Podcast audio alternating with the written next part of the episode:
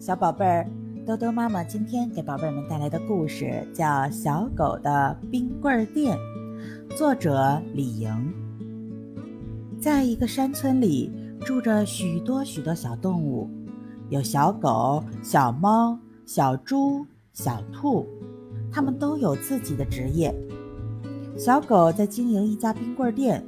他每天把满山的红果采摘下来，然后加工调料，再把它们放在大冷冻室里冻上一夜。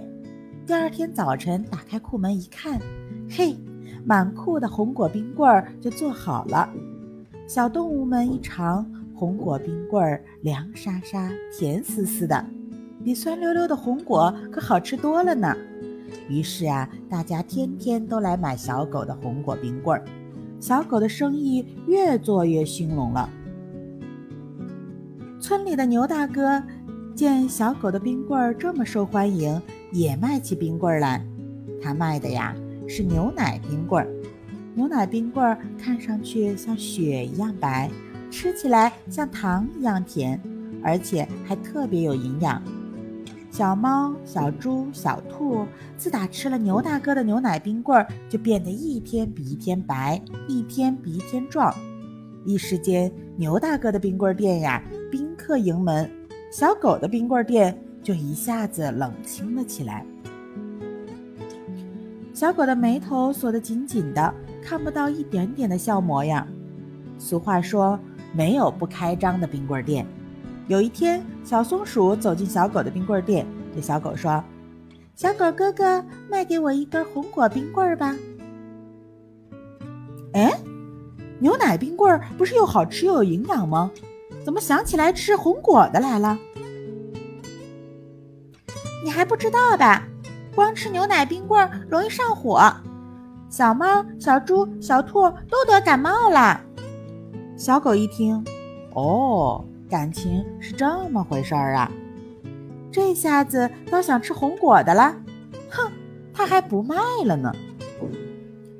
于是小狗就对小松鼠说：“我下班了，你想买，明天再来吧。”小松鼠被小狗从冰棍店里撵了出来。就在这时候，其他小动物们也接二连三地赶来了，大家一起央求小狗。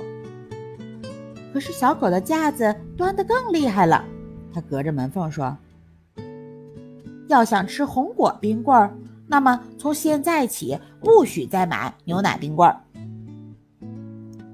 这、这、这、这，小动物们张口结舌，难以答对。就在这时候，牛大哥背着装满牛奶冰棍的箱子走来了，笑呵呵地对小狗说。狗老弟，看来你是在生我的气呀！牛奶冰棍和红果冰棍各有所长，缺哪个也不行，你说呢？小狗没言语，牛大哥就接着说：“我想好了，你制作冰棍有经验，我呢有力气，咱们两个分工合作，我去把山上的苹果、梨、葡萄、柿子、桃、海棠都给你运来。”跟牛奶一起交给你，由你来制作。咱们俩把长处都发挥出来了，大家也就满意了。你看怎么样？小动物们朝着小狗的冰棍店望着，只见门敞开了一道缝，小狗的头从那道门缝里露出来，不停地点着。这下呀，小动物们都欢呼起来了。簇拥着牛大哥一起涌进了小狗的冰棍店。故事到这儿啊，就讲完了。那宝贝儿们，听完了今天的故事，你们有什么感想吗？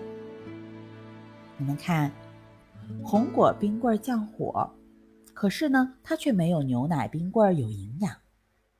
而牛奶冰棒呢，它有营养又能美白肌肤，但是呢，它吃了却容易上火。所以，从这两种冰棍上面，你能不能懂得万事万物它都有长处和短处呢？那么，作为我们聪明的人类，我们也不能比小动物们差，对不对？小动物们都懂得取长补短，我们更要如此了。